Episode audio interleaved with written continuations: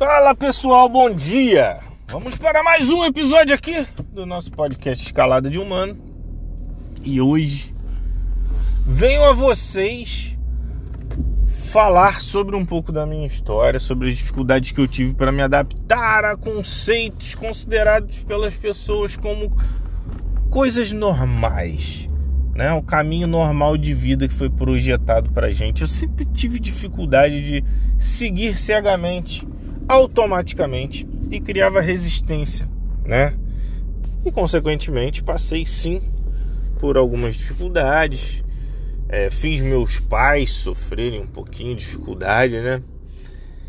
E cara, não adiantava, ninguém me fazia fazer as coisas sem que eu entendesse o que eu tava fazendo. Ponto, tá? Tinha que ter motivo.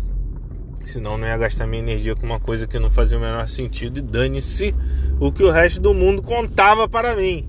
Essa era a grande questão. era radical burro até certo ponto, mas por trás de toda a rebeldia ali tinha algo que me construiu como pessoa.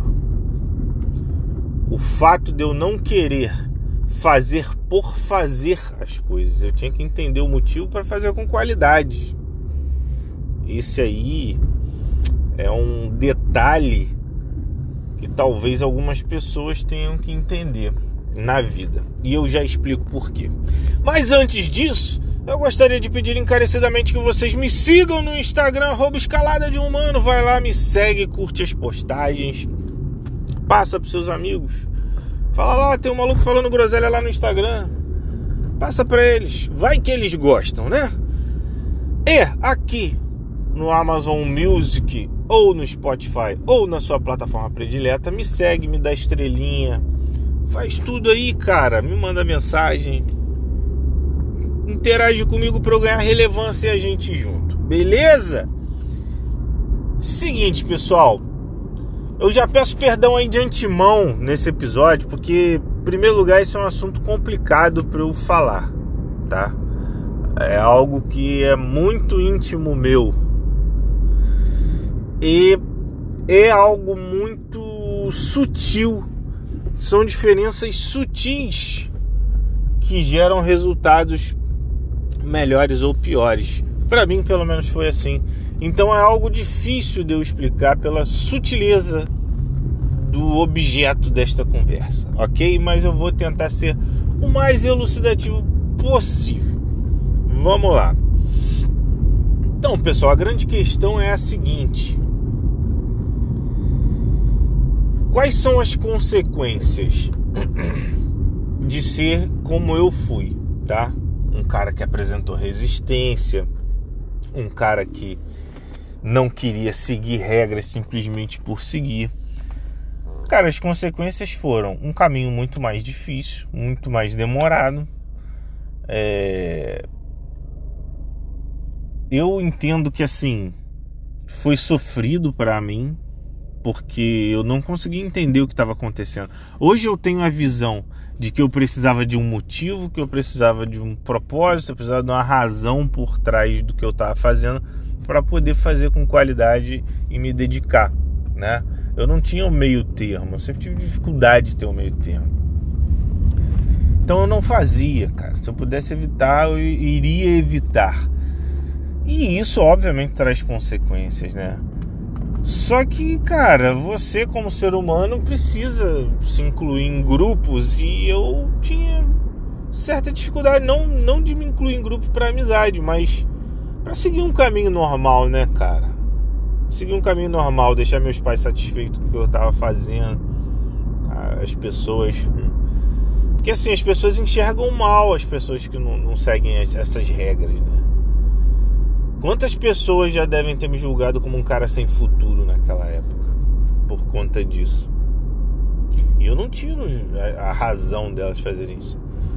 Porque muita gente interpretava isso que eu fazia como alguém que não queria nada. E não era verdade. Eu só queria fazer coisas que realmente fizessem sentido para mim, como pessoa, como ser humano, como profissional que seria um dia. E se eu não enxergasse isso, eu não faria tá? Mas foi muito mais difícil. Por outro lado, por outro lado, sou muito grato por ter este perfil, por Deus ter me colocado nesse caminho. E explico por quê. Porque conheço muita gente e vejo muita gente até hoje que segue no automático, que fez porque tinha que ser feito. E ponto. E aí você volta lá atrás na escola, você pergunta assim, cara, você lembra da fórmula de Bhaskara? Por mais que você não tenha usado para nada. Eu não faço ideia, nem lembro, não sei nem o que, que é. Porque quando ela estava ali, essa pessoa estava ali simplesmente para cumprir um protocolo. Ela não estava presente de corpo e alma. Os momentos que eu tive presente na escola, eu absorvi conteúdo e me lembro até hoje. Agora, muitos momentos eu não estive, certo? aprendi depois, mas a retenção de, de conteúdo eu tive, graças a Deus. Assim, tem coisas que eu, que eu lembro perfeitamente. E as pessoas que passaram automaticamente não tiveram. Então, qual o sentido de fazer a pessoa correr para terminar aquilo tudo logo, se ela nem lembra depois, né? Ou seja, é só cumprir uma etapa. É só cumprir uma etapa tá? Só que assim, isso a gente tá falando de escola, né? Tô dando exemplo de escola, mas isso acontece no dia a dia, bro. Acontece hoje, no trabalho. A galera vai trabalhar no automático. Você trabalha porque eu tenho que trabalhar, porque eu tenho que pagar a conta. Mas o que você faz o que eu você faz o que você faz? Faço porque foi a oportunidade que eu tive, a vida me levou para isso aqui. E ela não faz nenhum esforço para entender o porquê que ela está fazendo aquilo ali, se aquilo ali vai realmente dar o futuro que ela deseja, se é sustentável o que ela está fazendo naquele momento e se aquilo de fato não é o motivo de, de, de alguns desequilíbrios que a gente desenvolve durante a vida. Que, quais desequilíbrios são esses? A vontade louca de chegar sexta-feira para não ter que trabalhar durante a semana, o consumo excessivo de álcool, o consumo de drogas, a busca desenfreada pelo prazer. Isso pode acarretar em um monte de coisas que as pessoas não param para pensar, porque elas não levam uma vida equilibrada, porque elas simplesmente estão seguindo o automático. Elas não estão procurando o que está dentro delas, qual a essência delas, para que ela jogue para fora no mundo o que ela faz como forma de expressão de quem ela é. Porque isso sim traz equilíbrio, isso sim traz alegria, isso sim traz paz. Certo? Então o grande questionamento que fica é esse.